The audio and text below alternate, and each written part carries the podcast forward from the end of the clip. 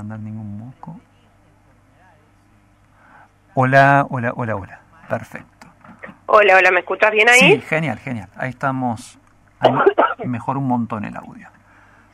Eh, bueno, contame un, poquito la previa. ¿Estás nerviosa con, eh, con la próxima presentación? Bueno, con, con, la presencialidad en definitiva, ¿no? Porque vos habías de algún modo participado antes, pero no con esta chance de compartir físicamente todo lo que sucede alrededor, ¿no? De, de un festival como el Bafisi.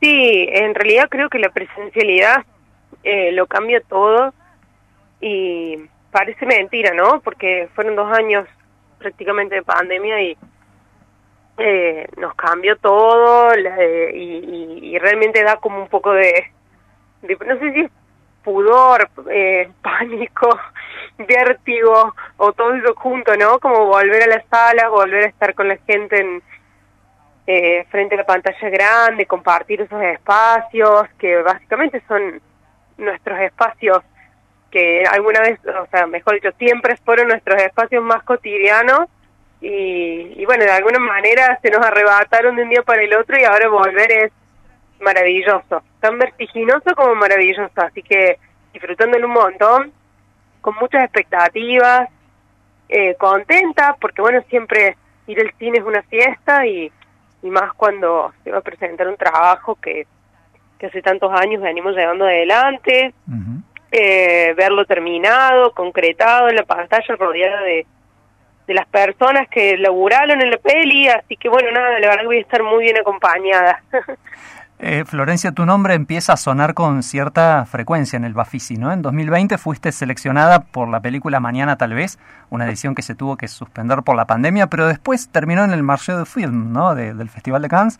Eh, incluso estás en los créditos de primero de enero, eh, un film de Mascambroni que ganó la competencia argentina justamente del Bafisi unos años antes. ¿Te acomodás a esta nueva realidad de ir haciéndote visible en un ámbito tan difícil? Eh, bueno, eh, pido disculpas, antes si se escucha todos de fondo o un poco nasal mi voz, pero estoy saliendo de una gripe bastante fuerte. Mm. Ah, después de aclarado esto, eh, sí, Bafisi es un festival que eh, siempre nos ha recibido muy, muy bien, eh, con los brazos abiertos. Eh, es un festival que apuesta mucho a darle pantalla al cine independiente argentino y que además es un festival que tiene mucha repercusión en el extranjero, en todo el mundo, por lo tanto es una catapulta importante porque le abre las ventanas a, proyectos eh, independientes como es Paula, eh, como fue en su momento Mañana tal vez, como fue en su momento Mochila de Plomo y también Primero de Enero. Que bueno, la verdad que eh, con las cuatro películas quedamos seleccionados, Mochila de Plomo y Primero de Enero son dos películas que dirigió Dario Mascambroni, que es un socio eh, de, la productora. Así que, nada, siempre hemos sido muy, muy bien recibidos. Eh, y bueno, nada, y siempre se festeja, ¿no? Que, que existan estos espacios de encuentro eh, y de apertura al mundo. En la trama, Paula trata sobre una adolescente que odia su cuerpo al punto de llegar a tener problemas con la bulimia, la bulimia y la anorexia. Digamos, es un drama que si bien no es nuevo, no pierde actualidad y además eh, vos reconociste eh, que en el pasado también fue tu drama. ¿Desde qué lugar abordás la temática siendo guionista también en esta película y con ese componente de la autorreferencia? Bueno, en realidad, eh, lamentablemente es un tema que sigue muy vigente. Creo, creo que es un tema que, que nos duele tanto y que lo tenemos tan arraigado y tan naturalizado al tema del, descontento físico, eh, que no, no tenemos demasiada capacidad de hablarlo con seriedad y tratarlo con, con el dramatismo que realmente en la vida cotidiana eso merece. Eh, bueno, y, nada, la verdad que la idea de Paula surge un poco de una necesidad personal de hablar del tema, eh, de hablar de un tema al cual eh, siempre siempre lo, lo, vi eh, como socialmente ridiculizado, por decirlo de una manera, o siempre siempre pareciera que es un tema muy superficial o exagerado, eh, cuando uno cuenta los conflictos que tiene con, con su físico. Eh, y después, a lo largo de los años y del proceso de, la escritura del guion y del desarrollo del proyecto, el proyecto fue naturalmente pasando por muchas manos eh, de personas que, que nos ayudaron, que colaboraron en la historia, en la narrativa, desde la producción, eh, y me di cuenta que, que somos muchísimas más de lo que yo pensé, las personas que sufrimos eh, el descontento con nuestro cuerpo, la vergüenza, eh, el sentirnos menos, el sentir que no nunca se llega eh, a un como a una, a una perfección inalcanzable que nos venden todo el tiempo. Eh, y bueno, y la verdad que se pasó de ser como algo medio autorreferencial o, o sí, autorreferencia, porque autobiográfico no, porque a nadie le importa escuchar mi biografía claramente, pero eh, pasó de ser algo autorreferencial a, a ser algo como medio más comunitario, ¿no? Como que eh, creo que pasó a ser como medio una, una cuestión de necesidad casi social poder hablar de esto. eh, contanos sobre el reparto, quién es la protagonista, Paula y los personajes principales. Bueno, Paula es Lucía Castro eh, y está acompañada de, de, cuatro amigas de su edad, eh, que son Tiziana Faleschini, Julieta Montes, Liz Correa y Lara Griboff. Eh, las cinco salieron de un casting que hicimos acá en Córdoba, un casting abierto, en el que participaron más de 200 chicas. Eh, y, bueno, nada, fue difícil la elección porque la verdad es que se presentaron muchas chicas muy buenas.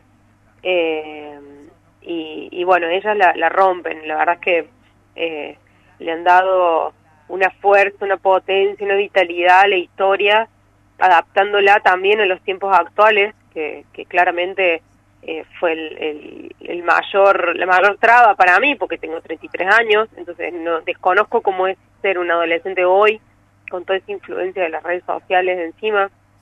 Eh, y ellas aportaron un montón a eso, a, a, que la historia sea fidedigna, que tenga el drama justo y no, y no nos pasemos a un melodrama ni tampoco subestimemos el conflicto que estábamos eh, narrando. Eh, se pusieron mucho la camiseta y trabajamos también mucho eh, con la improvisación. Hay muchas escenas que son improvisadas, en las que las dejamos eh, un poco ser ahí frente a cámara y, y jugaron mucho, se divirtieron mucho y generaron un vínculo hermoso entre ellas Así que nada, eso, eternamente agradecidas a esas personas. Mm. Sé que iba camino a filmarse, en parte al menos en Río Cuarto, pero que al final no se pudo, ¿no? Las escenas que vemos, ¿de dónde provienen? Eh, se filmó todo en Córdoba Capital. Eh, por supuesto que originalmente en mi, en mi cabeza, eh, en realidad no, estoy mintiendo. Yo escribí el guion y mucha gente me preguntaba, ¿esto dónde transcurre? Decía, no sé, en cualquier ciudad mediana o grande. Y todo el mundo me decía, pero esto es Río Cuarto. Esto es re Río Cuarto lo que estás escribiendo. Y bueno, claramente, ¿no? Uno, el ADN está, los genes está. Eh, bueno, sí, en un momento lo, yo lo quise filmar en Río Cuarto. La productora quería que lo filmáramos en Río Cuarto. Eh, pero bueno, nada, llegó el 2020, pandemia, tuvimos que pasar el rodaje el 2021 y bueno, filmar eh, en Río Cuarto con pandemia y tener que trasladarnos y trasladar el equipo y todo con pandemia era un caos. Eh, así que bueno, nada, la verdad que preferimos como hacerlo en Córdoba que, que era un poco más controlable la situación con respecto a que el equipo era de acá, entonces uh -huh. era mucho más fácil que estar trasladándonos tanto por una cuestión lógica, ¿no? Bien, hablando de Córdoba, este año solo va a haber entiendo, ¿no? Si está bien, vos me corregís cualquier cosa. Entiendo que va a haber tres películas representando a Córdoba en el Bafisi. Paula es una, después hay un documental y un cortometraje. Esto son un puñado, digamos, nada más esta vez, ¿no? ¿Lo vivís con una responsabilidad especial, eh, con alguna expectativa? Y sí, siempre. O sea, eh, siempre, siempre vivo la, la mi trabajo como una, con una responsabilidad muy grande, desde donde me toque, ¿no? Desde la dirección de arte o, o en el equipo de dirección, o como en este caso me toca ser la directora.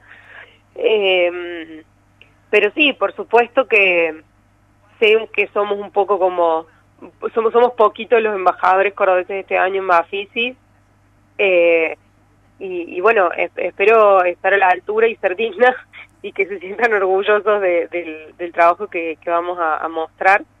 Eh, pero sí, por supuesto que siempre se vive con, con responsabilidad porque sabes que nada, hay una hinchada atrás alentando. ¿Cuándo es el turno para la proyección de Paula? Y te consulto ya que estás y con todo esto de la post-pandemia que hemos heredado un poco el streaming, si la vamos a poder ver en esa, eh, en esa situación ¿no? de la virtualidad, a quienes no tengamos oportunidad de estar allí en el Bafisi.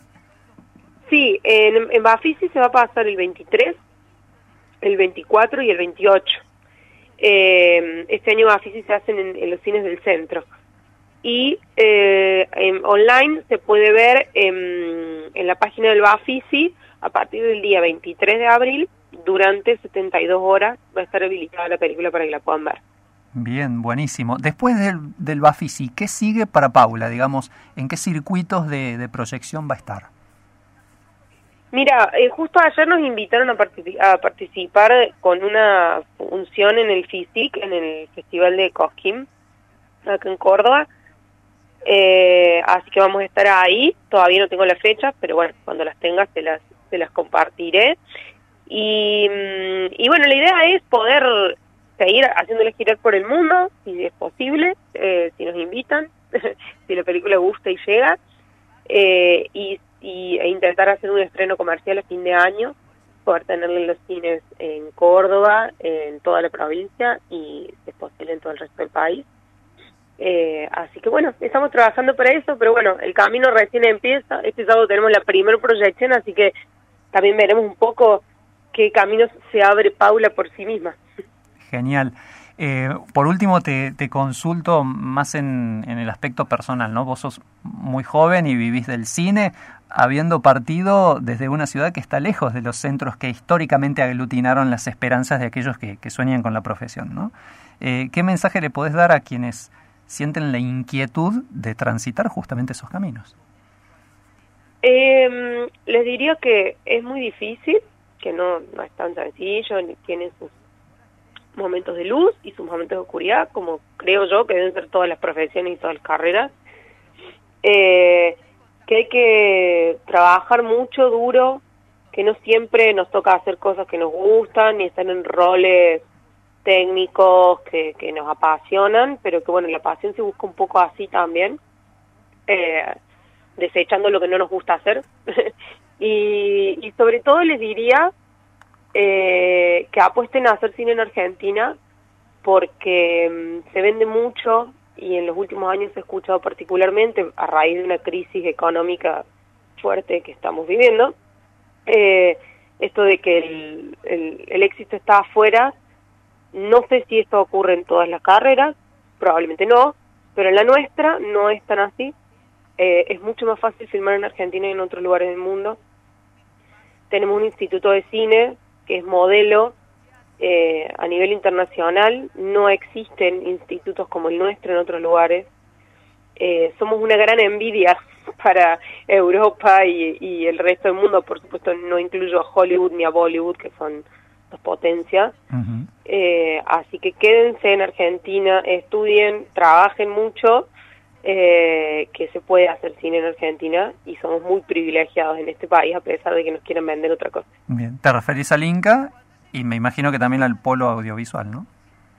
Sí, especialmente el Inca. El polo también es un es un gran empujón, un gran aventón, eh, está creciendo cada vez más, cada vez está mejorando y, y va por buen camino, eh, pero especialmente me refiero al Inca. Eh, así que nada, hay que cuidarlo, hay que pelearla, eh, porque de verdad que es cuestión de investigar y, y, buscar un poco y charlar con otros cineastas independientes del mundo y darse cuenta que realmente somos muy privilegiados.